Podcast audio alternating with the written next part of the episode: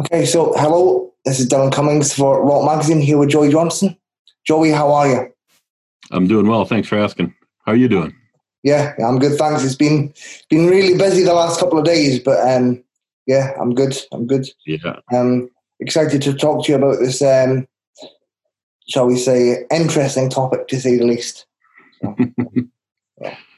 That's how we'll label it. Interesting. Yeah, yeah.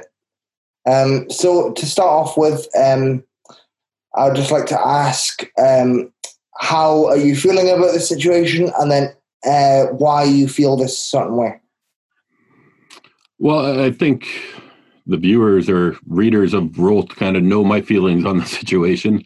I, I haven't been quiet about it. Um, I, I, think it's a, a travesty uh, for many reasons, but the, the reasons I would like to focus on in the, the immediate are um, basically the abuse of the athletes that's taken place. These athletes have dedicated years uh, leading up to this year for Tokyo, and to be told basically year of that they are no longer welcome or eligible or able to compete at the Tokyo Games, it's it's a shame. So the way I feel, yeah, I'm mad, I'm upset, I'm heartbroken. I feel for those athletes, um, and I, I think it's a shame.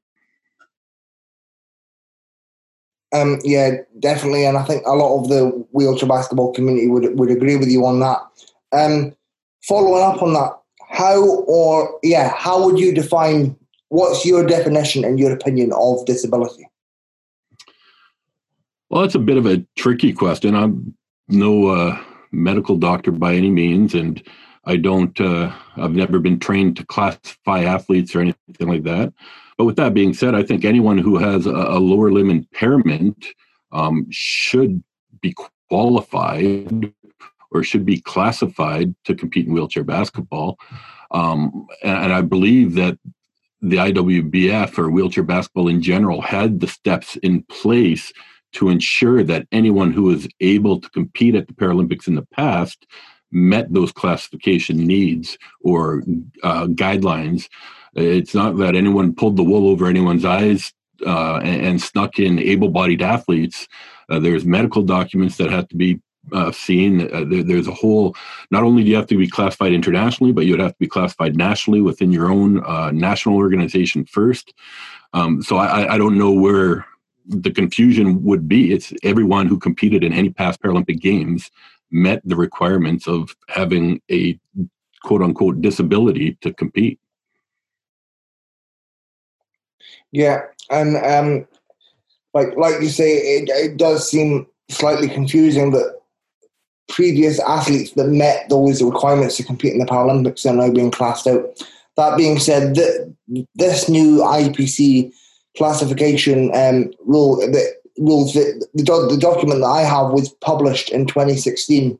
So they this these um, quote unquote eligibility requirements have been in um, have been valid since at least 2016.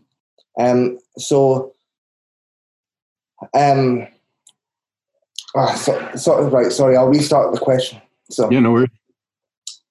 So the, the, the eligibility requirements that, that I've um, the, the, the document we've attached with our with our Rollt interviews uh, has been um, at least been viewable since 2016. So uh, obviously the, this change in the code happened uh, in 2016. So, um, why why do you think it's taken this long this long for for, for these new requirements to be brought brought into the sport now? Well, that's a, that's a great question. Um, I've also heard that like the the code changed in 2015 is what I've been told, and I can't say I really blame the athletes for not being up to, to speed on things because they've got other things going on in their lives. They're the ones that are training on court, trying to prepare for the games and stuff. But I, I blame the um, administrators at multiple levels here. Like IWBF, I think, has dropped the ball in not sharing this message that they would have received um, from IPC at that time to prepare the, the, the countries and the athletes for um, well this day, basically. Uh, why it's happened, I, I don't know. Uh, there's been a, a, lack of communication somewhere along the way. Um, but as I've said in other interviews in the past, it, it shouldn't be the athletes that pay the price for administrators dropping the ball. Yeah, um, yeah. My apologies. This classification code did come into effect in 2015, but like you say, um, you you said quote unquote that you think IWBF um, drop quote unquote drop the ball with this. Um, some athletes have, come out and and said, and IWBF have said themselves that they've always tried to protect their classification philosophy uh, that they have, and um, some athletes have also re- reiterated that point. So I think it, it's fair to say that IWBF ha- have been w- working behind the scenes to try and come to an agreement with the IPC, but unfortunately, uh, they haven't been able to. So, what what's your uh, opinion on IWBF trying to uh, protect their philosophy and, and come to an agreement with the IPC? Well, I, I really respect the IWBF um, if that's the case uh, of trying to protect their philosophy, and and I believe in their philosophy that the the inclusion part of it. Um, where where I think they kind of dropped the ball is communicating that to their general population of athletes and and national bodies that uh, are, members of um, IWBF. I do believe in 2015 when IPC would have told IWBF about this classification change, if they would have approached all their members as a community of wheelchair basketball uh, coaches, athletes, and administrators, we could have come up with something better. Even if that means uh, if we don't fit into the IPC's vision of what the Paralympic Games are, then maybe it's time that we, we leave that and, and start something different. Whether it's a another world championship, we do world championships every two years, or opening up wheelchair basketball for all people, able bodies as well, with the right classification system, I truly believe that could work. And then maybe we become an Olympic sport as opposed to a Paralympic sport. Um, I, I think those ideas are out there, and I think that we have enough intelligent people within our sport uh, that answers could have been given, but no one no one knew about this except for the IWBF uh, board members who were told about it. And from my understanding, the only reason athletes found out about this even uh, as early as late 2019 were a couple of athletes from wheelchair basketball were at some athlete forum and, and they caught wind of this and then they approached IWBF to get clarity and clarification on what was going on. That, that that's not good enough. You know, we we shouldn't be finding this out from other athletes and other sports that uh, knew about this before wheelchair basketball athletes knew about this. Yeah, and it's inter- it's interesting that you say there that you, you think that wheelchair basketball could potentially be opened up to um, able-bodied athletes at, at, the top level. Um, now, th- this was a question I was going to ask later on in the interview, but since you brought it up now, I'll I'll, I'll mention it now. But uh, as you know, uh, as of right now, wheelchair basketball is a Paralympic sport and a lot of the the national teams that qualify for the Paralympics receive funding th- through because because they are a Paralympic sport. That's that's how the majority of the federations receive funding. So if if you then open up wheelchair basketball to able-bodied players at the, at the top level, there is a very high chance that it will lose its power. Well, that it will lose its Paralympic its status as a Paralympic sport and thus lose its funding, so which would leave a lot of players and federations without money. So, how would you feel if if, if the sport was to lose its funding? I think it would be a shame because sport is sport and the way i look at it is yeah you have your paralympic funding and you have your olympic funding um, there's funding for amateur sports through governments every country kind of funds things differently um, but if we can get people active, if we can, to me, it doesn't matter, you know, your race, religion, whatever, ability, disabilities, getting people active is the, the key to a healthy lifestyle. Um, so why would we not want to fund that? Like, why couldn't we write a proposal to governments to ask for funding?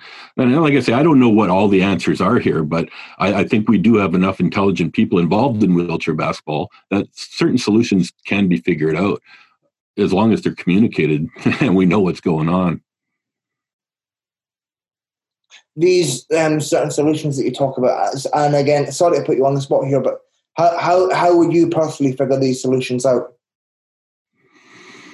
Well, I've always said I, I, believe minimals belong in the game. I believe that the sport is a sport, and I believe you've quoted me in the past as saying that uh, if you have a wheelchair, you find a court and find a ball, you can go play. And the classification system creates that um, balance, the level playing field.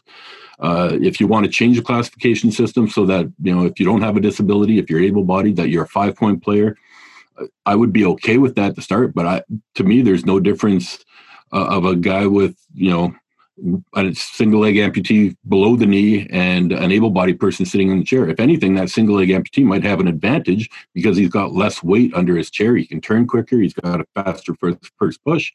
So maybe we should penalize them for, you know, make them a five point player and make ABs a four point player.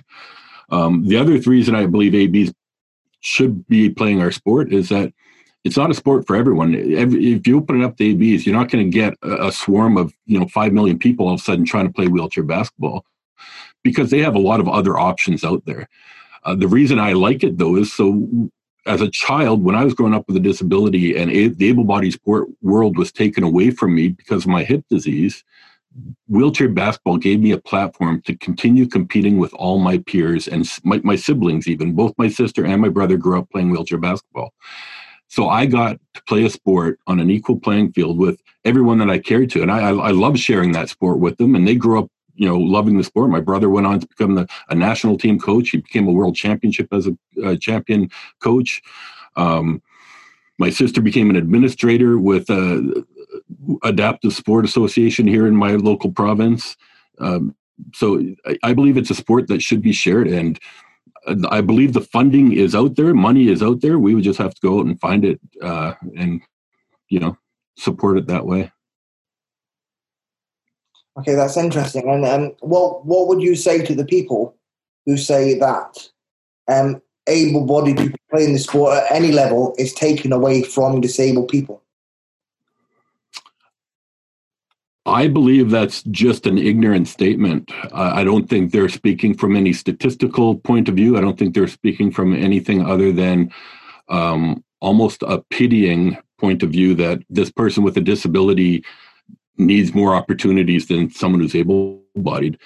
I can speak from my experience, and here in Manitoba, where I grew up, we always allowed able bodied participation, and I believe it's created more opportunities for me uh, if I went to training and we only relied on our disabled population for athletes, we might have four or five athletes come out to a training session because we open it up to able bodied athletes. We would have upwards of 15, 20, 25 athletes come out to our practices.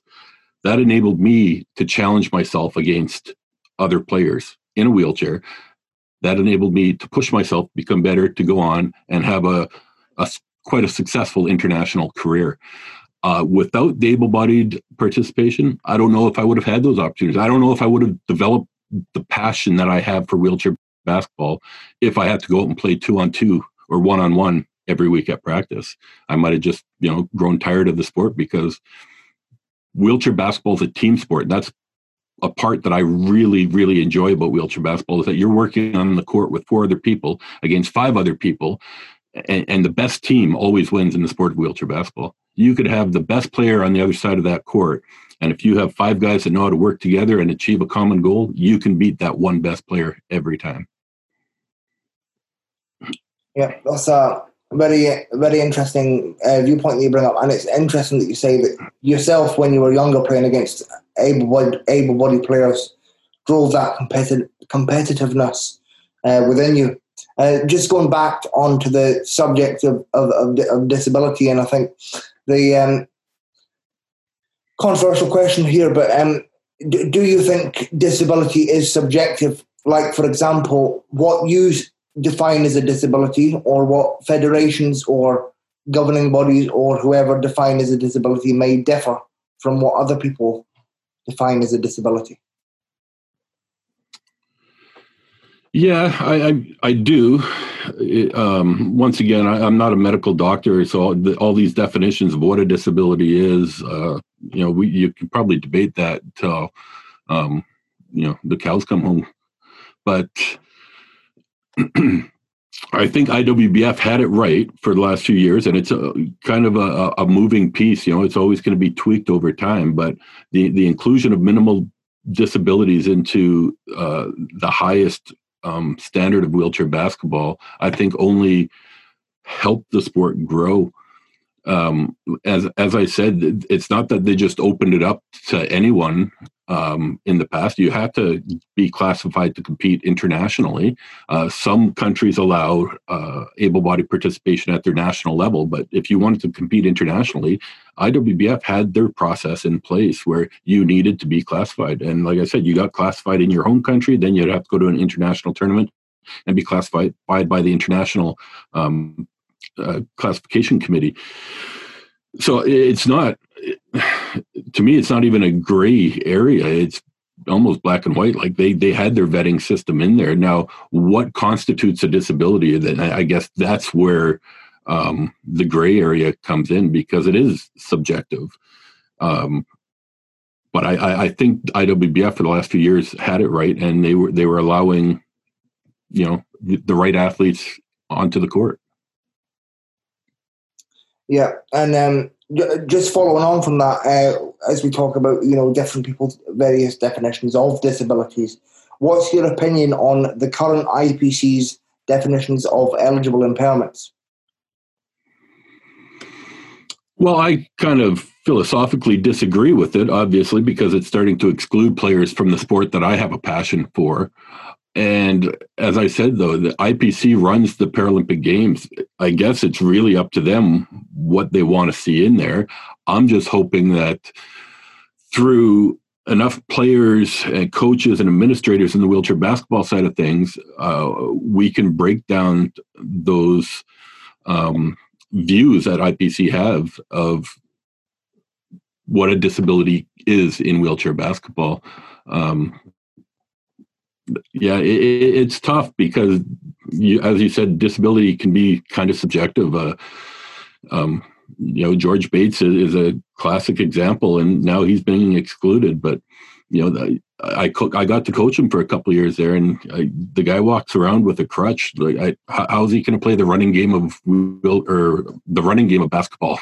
he's got a crutch. He can't go up and down the court. How's he going to play soccer? How, how's he going to do any sport in the able-bodied world? He can't.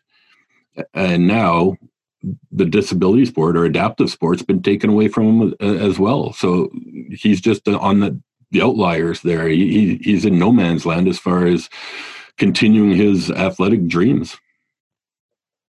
Yeah, and I think that's the argument uh, people are, are are really up in arms about is that if he's been because to my knowledge, George Bates has been told by by various doctors that he is uh, much like this. Like you told me this before as well that you were told by a doctor that you were when you had your injury, you were physically unable to play any able-bodied sport. So if if you've been told by a medical professional that you're unable to play able-bodied sport, and now you're being told by the IPC that you're not you're not eligible to play at the disability sport at the highest level, where where are you meant to go? And it's just exactly. that's what people are, are really frustrated about. Um, you, you mentioned about breaking down those barriers and breaking down those views that the IPC has of disability. Uh, again, I, sorry to put you on the spot, but how would you do that? If someone gave you the platform to speak to the IPC and break down those those views, how would you do that? Well, I think the only way I can do it is through my experience, and I, would share to them what it was like when I was eight years old and I got my hip disease, like Calvé-Perthes in my right hip. And I remember going to the doctor, and I, I, was very active as a child. And ice hockey was the sport that I, I played a lot of. And I was I was at a summer camp, and uh, I started having pain uh, in my hip. It was a hockey camp I was at. And I went to the doctor, and I remember sitting in the doctor's office just thinking I'd pulled a muscle or whatever. And when he told me I had this disease called Legg-Perthes, the first question out of my mouth was, "Well, when can I get back on the ice and play hockey?" And he kind of like shook his head and like, I'm sorry, that's not going to happen for you. And my world came crashing down on me because that's all I ever wanted to do was play sport. Um, and then when I, my parents found adaptive sport for me, and I started going out and finding other kids with uh, similar disabilities and disabilities that are way different than mine. But when we sat in that chair and we were playing games together, whether it was tag or you know um, British Bulldogs or we were just throwing a ball back and forth together. We were all the same out there. We were just a bunch of kids playing kids' games together adaptively in a wheelchair. So I would have to share those kinds of stories with, with IPC and that when I found wheelchair basketball or adaptive sport at that time, it I would say saved my life. Uh, it was life changing, life altering for me, and in that it, it, enabled me to feel like a kid again, a whole kid, not just a a, a special, you know, you're, a disabled kid over here, but it, it enabled me to compete with and and just compete. I say compete, but it could be just friendly games, just mucking around, playing around with other kids so that really uh, affected me in my childhood and now as i'm older i, I can share a story i, I was just uh, a few months ago got an email from a lady who told me that her son she's down in the us uh, somewhere and she wrote me an email and just said that she found me on facebook and uh, that her son had just been diagnosed with Legg-Perthes very devastating for the family um, and then so they kind of googled Legg-Perthes and my image came up. So they did a little bit more research and they found out that I played wheelchair basketball. I went to the Paralympics. I'm, I'm in multiple Hall of Fames and stuff now. And this is giving that kid a passion now that he's starting to play wheelchair basketball locally. And his dream is now to go to the Paralympics because he found out about my story. It would be heartbreaking for me to think that that opportunity could be taken away from that child that's finally found a platform, an outlet that he can compete at and if he doesn't meet one of those 10 requirements or classifications that IPC has, that he wouldn't have an opportunity to compete at the Paralympics. Yeah, and it's, it's very interesting that you say that wheelchair basketball essentially saved your life. You know, I, I, I can relate to that as well. And I, am not even coming at this from a minimal disability perspective. You know, I'm a, I'm classed as a one, so I'm in wheelchair basketball terms. I'm classified as the most so the most disabled. I can't think of another way to put it, but the most right. disabled category that, that or classification that there is, and uh, you know, it certainly saved my life coming from a, a rural a rural area in Scotland where I was the only disabled kid in, in mainstream school. So yeah, yeah, um, certainly saved my life. And um, uh, oh, it oh, it's gone out of my head. Uh, ask. Um, sorry, it's completely blank, gone blank. Um,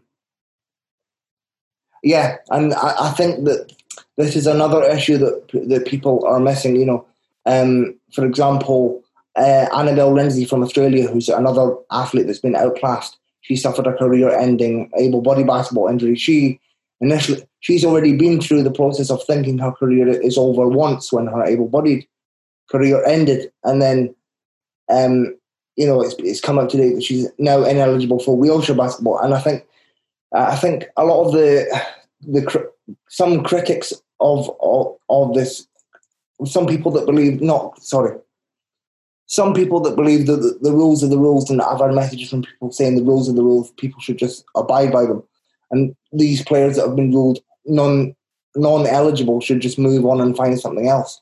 It, it's hard. When when you've been told that your career is over, not just in able-bodied sport, but in, in disability sport now as well. It, it's hard to get yourself motivated to to wake up in the morning and, and, and find the motivation to to go and do something else. And I think mental health is is going to be a big impact of how these these athletes um is, this decision is going to impact yeah, these athletes that have been affected their mental health and I think um, I, I, do really hope that they get the support they need because uh, obviously nowadays mental health is becoming a a, a, a big issue, especially in, in, young people.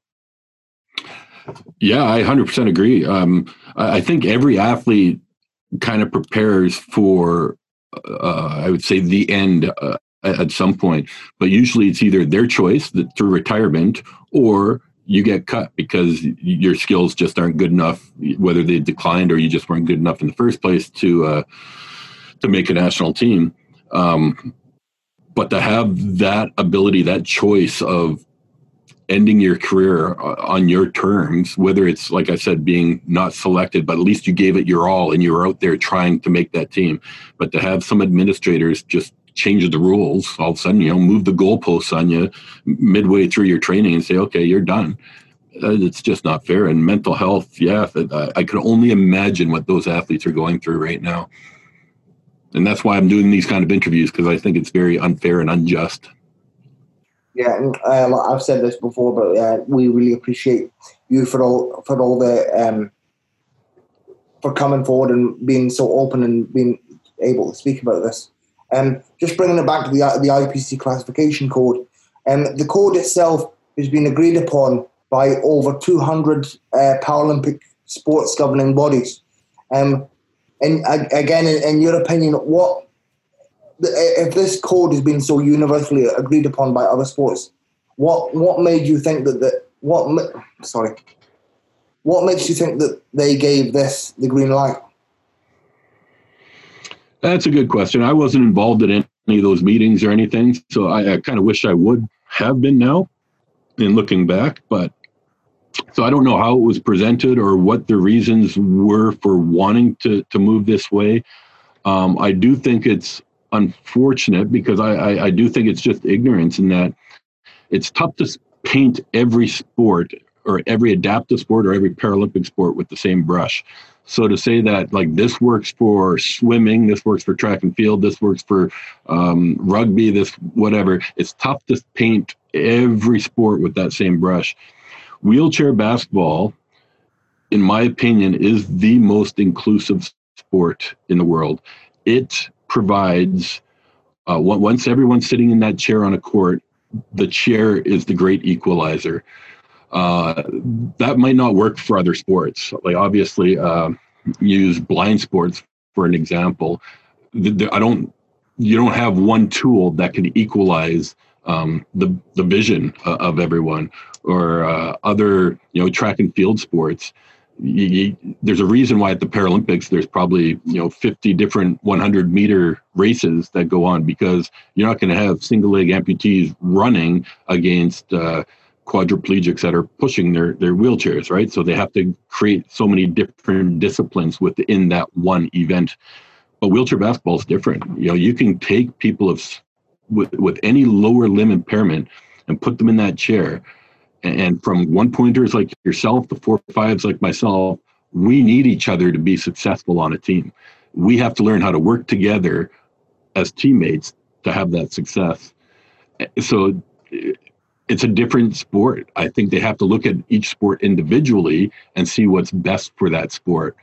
Um, within under the umbrella of IPC, obviously, like if it doesn't fit their standards or, or whatever, then fair enough. If IPC doesn't think wheelchair basketball belongs there, then maybe we have to move on to, to greener pastures. But I do believe if they looked at it objectively, they would see that wheelchair basketball works as an inclusive sport, and uh, it, it should be um, heralded that way. Like it should be to me, it should be praised and how inclusive it is, where you have people with lower functions as one point players, but they work well with higher functioning players because that's the nature of the sport. That's how you play the game. So, is it fair to say that you think the IPC should have a code, but instead of it be one code, the code should be separated for each Paralympic sport? I would think that would work better because each sport is so unique, it's very hard to to uh, generalize disabilities, as we've just talked about. Um, disabilities can be very subjective. So, what works for one sport might not work for the other. What um, you know labels you use in one sport, it's definitely not going to work in the other. So, if you look at each sport individually, uh, I think you can create great opportunities for people of all disabilities within all of those disciplines and uh, different dif- disabilities.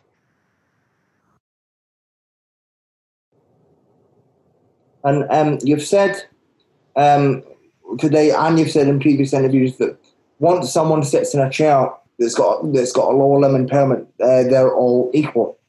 Uh, however, and again, this this is just one of the arguments that's been presented to me against this is that you know, if you sit a blind person in a wheelchair or a person in a wheelchair that's only got an upper limb, uh, an upper limb removed, that they are not equal compared to the other players on court. So, what would you say in response to this? Well, IWBF's never had a classification for blind people or people with just upper limb impairments. You always have to have that lower limb um, impairment. But I will say this I know for a fact I've played against people with vision impairments. They weren't completely blind, obviously. But uh, one guy in particular, when I was growing up, he played in Grand Forks, North Dakota, in the U.S. Um, and he wasn't even able to see the scoreboard on the sidelines. Like that's how much his vision was impaired. And I know there I have a handful of other people with vision impairments that have played wheelchair basketball in the past as well. And as far as upper limb impairments go, I mean there there are guys who are playing high level wheelchair basketball. There's a guy in Argentina that's only got one arm, and he's arguably one of the best players on that court every time he steps out there couple guys in the UK that are playing right now that have you know missing digits or fingers or hands, and uh, you know one in particular is the MVP of the world right now. So how, how do you? That it, it's not a strong argument to me. Obviously, high performance sport. Um, it's it's going to have its limits. High performance sports not for everyone, and but at, at a recreational level, if someone wants to go out there and, and play, there will always be uh, you know a court. If you want to go play pickup ball at uh, any court in the world right now, as an able-bodied player, you could do that. To me, that's no different than in wheelchair basketball. The level of the game might vary um, because of the abilities of the athletes, but I truly believe if you're, you know, have a wheelchair and a ball and are willing to go out there, you can do that. You have that opportunity to. Yeah, uh, but I, I think I think the argument people are, are trying to get at, like, say for example, um, so the players that you were talking about that have hand impairments, they, they also have a lower limb impairment. But I think the argument that people say, so currently, uh, if if someone with just uh, upper limb impairment, with no lower limb impairment, came to play wheelchair basketball, they wouldn't be at this current moment eligible to compete under IWBF rules. So, are, um, are you are you trying? Are you saying that, that the the eligibility for IWBF rules should be changed, or what what would you say in response to that? Well, I, I go back to my kind of opening statement earlier is that I, I, believe the sport should be able to be enjoyed by everyone. So yes, I I would open it up. I would let able bodies play as long as people with disabilities. I don't care what your disability is. If you're missing a finger, if you're missing an arm, if you're missing a toe, you're missing a foot, if your spinal cord's wrecked, whatever it is, if you can sit in a chair, I think you have the right to play. Now, on the flip side of that, high performance sports not for everybody. Just because you have a disability or just because you have the ability to sit in a chair does not guarantee you the right to compete at high performance. It's no difference than there, there's a reason there's only a handful of players that make the NBA every year. There's a reason there's only a handful of players that play professional soccer every year. But at a recreational level, absolutely. Open it up uh, whatever your ability is sit in a chair and it, it, levels the playing field. If you only have one arm pushing a chair is going to be a lot more difficult.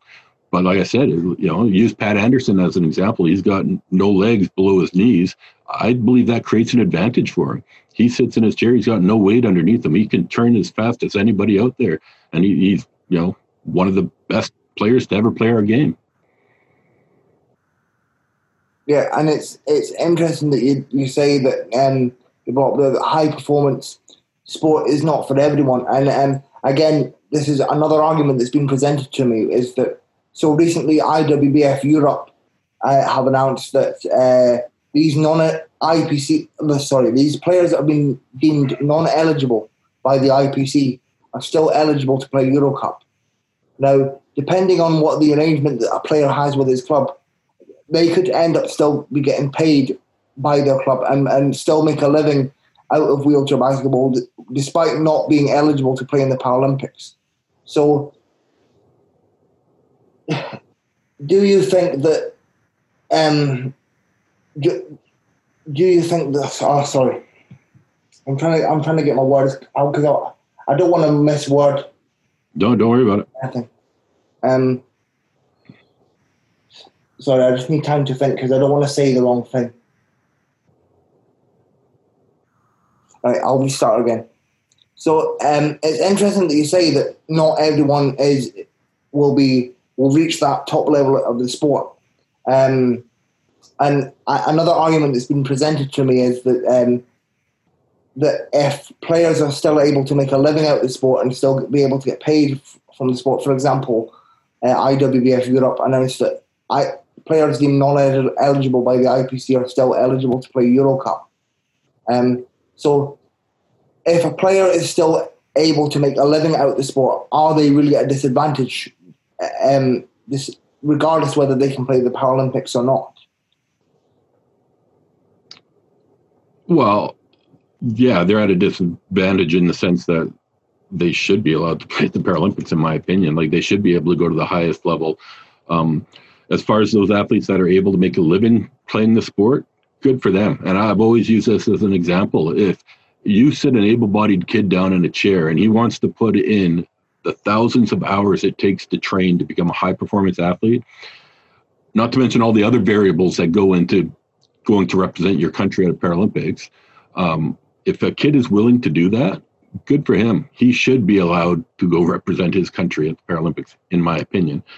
Uh, it doesn't happen that you know the argument is well able bodies are going to come in and start forcing uh, all these disabled kids out of opportunities to go to the paralympics. I don't believe that.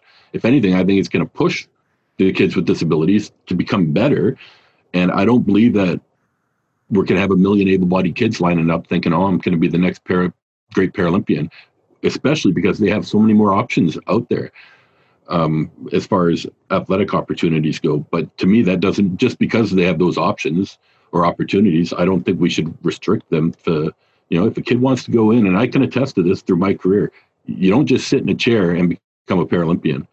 There's a lot of things that go on behind the scenes that people that, that watch the Paralympics don't see, and that's thousands and thousands of hours in a gym, pushing your chair, working out, hitting shots. So it doesn't happen. There's no magic potion that makes you a Paralympian. So.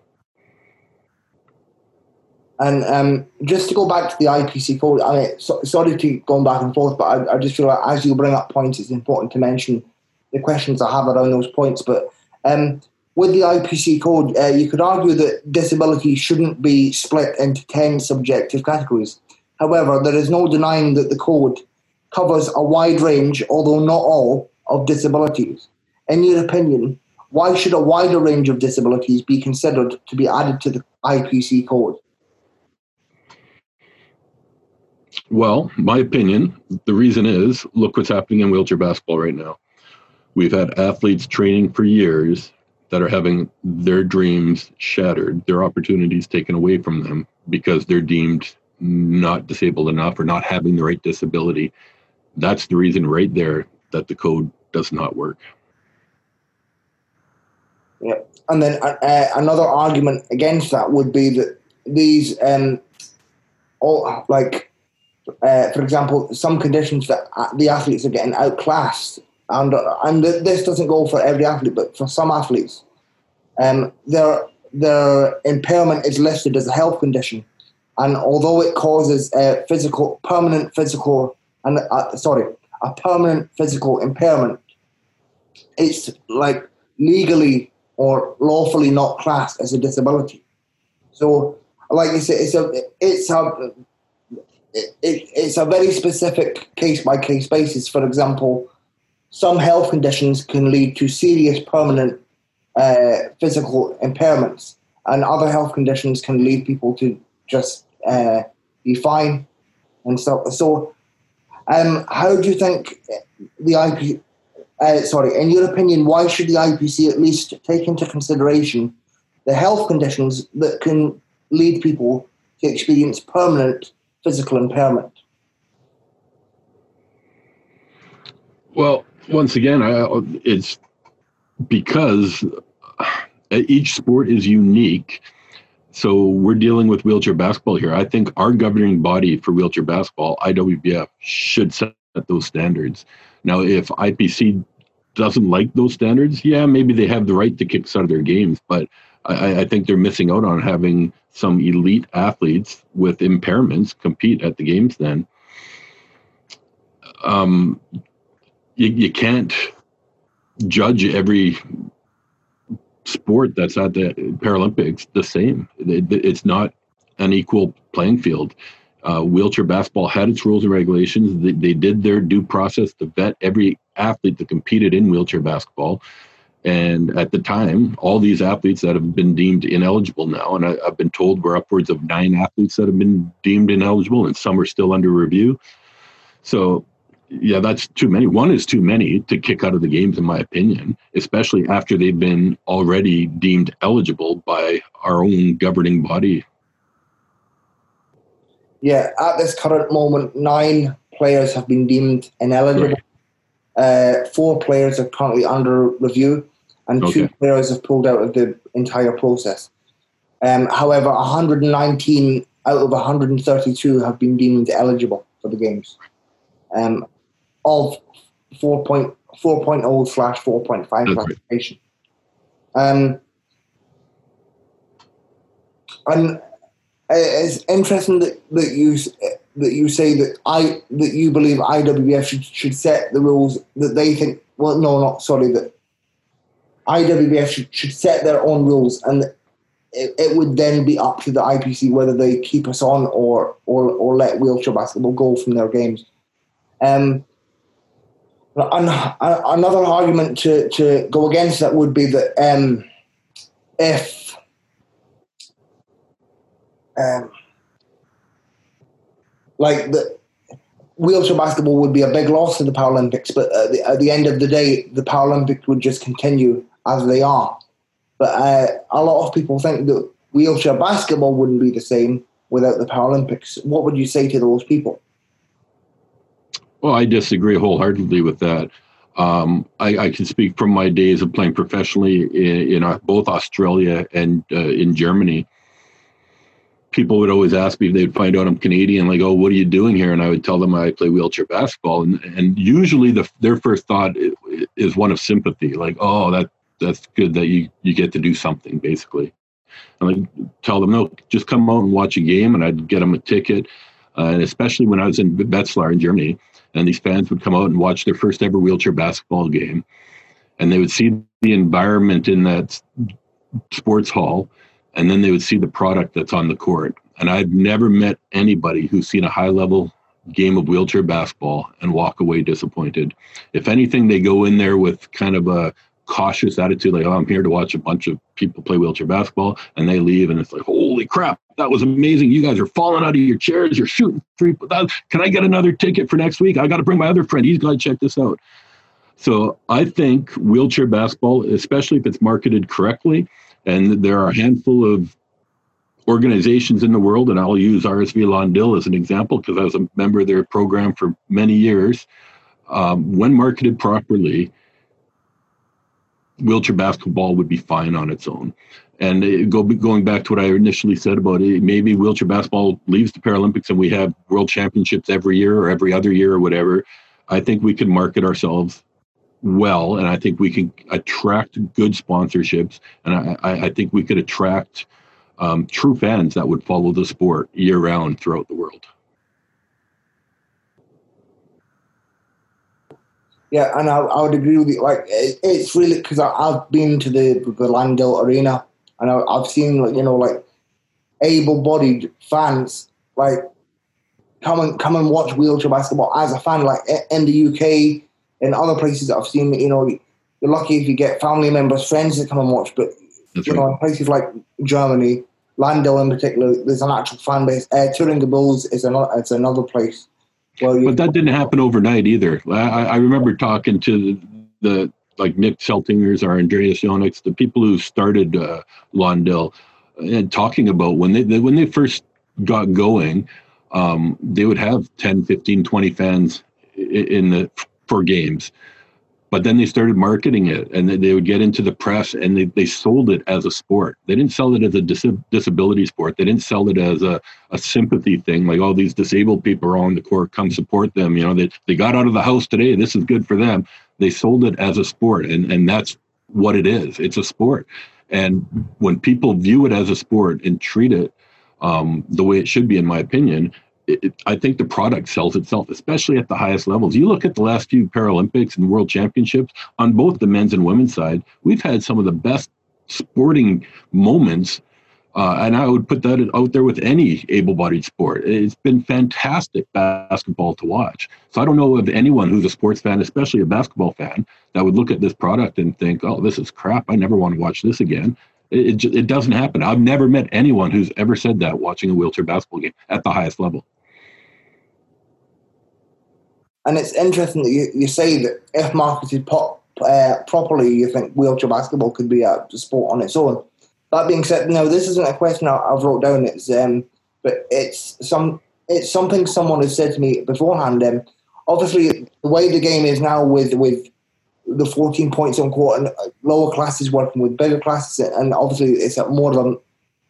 People use a lot of mid pointers now in the game today, and obviously the teams are working together. But do you think there was an opportunity opportunity to have different versions of the game? For example, an open class sport where it doesn't matter about the classification. For example, uh, a, a, section of the sport where it's, it's just for people with cerebral palsy or just for people with with with um, that have paraplegia. What's your opinion on that? Uh, yeah, I think it could happen that way, but I truly believe that the all inclusiveness um, from a recreational level on up really can work.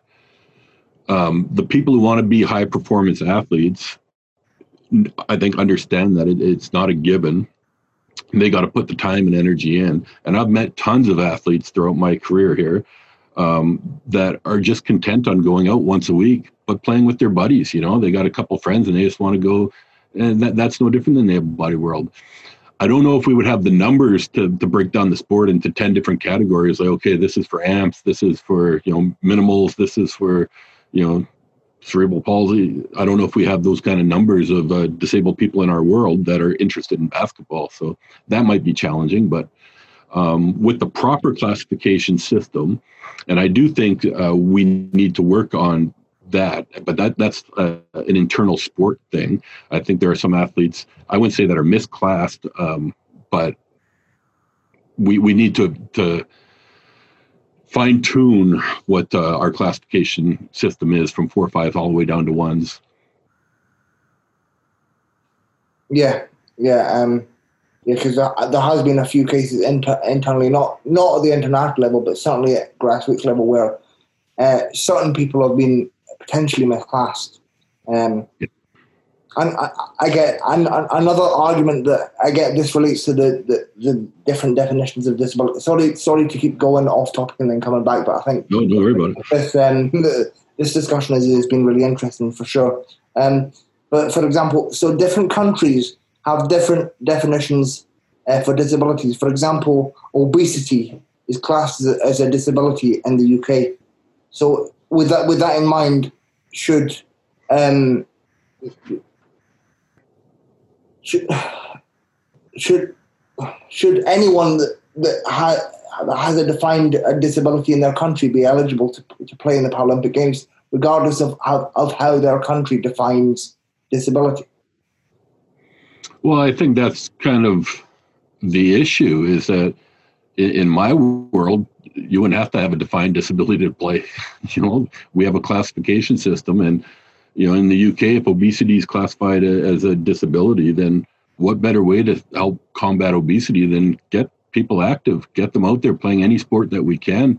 Um, but you know, as far as the way we have been doing it, it, it in the IWBF, I, I, would leave that to you know the classifiers, and I, I believe IWBF's done a good job in training classifiers to figure out which athletes meet the standard that they had as far as what their disability was, and according to IWBF, what that, that definition is to them.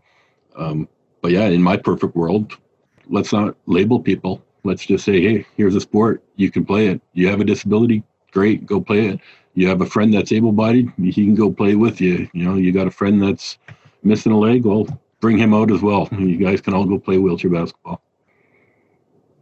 Yeah, and and just to clarify, you, you would extend that you would extend that philosophy for all levels of the game. If I had my way, I would absolutely.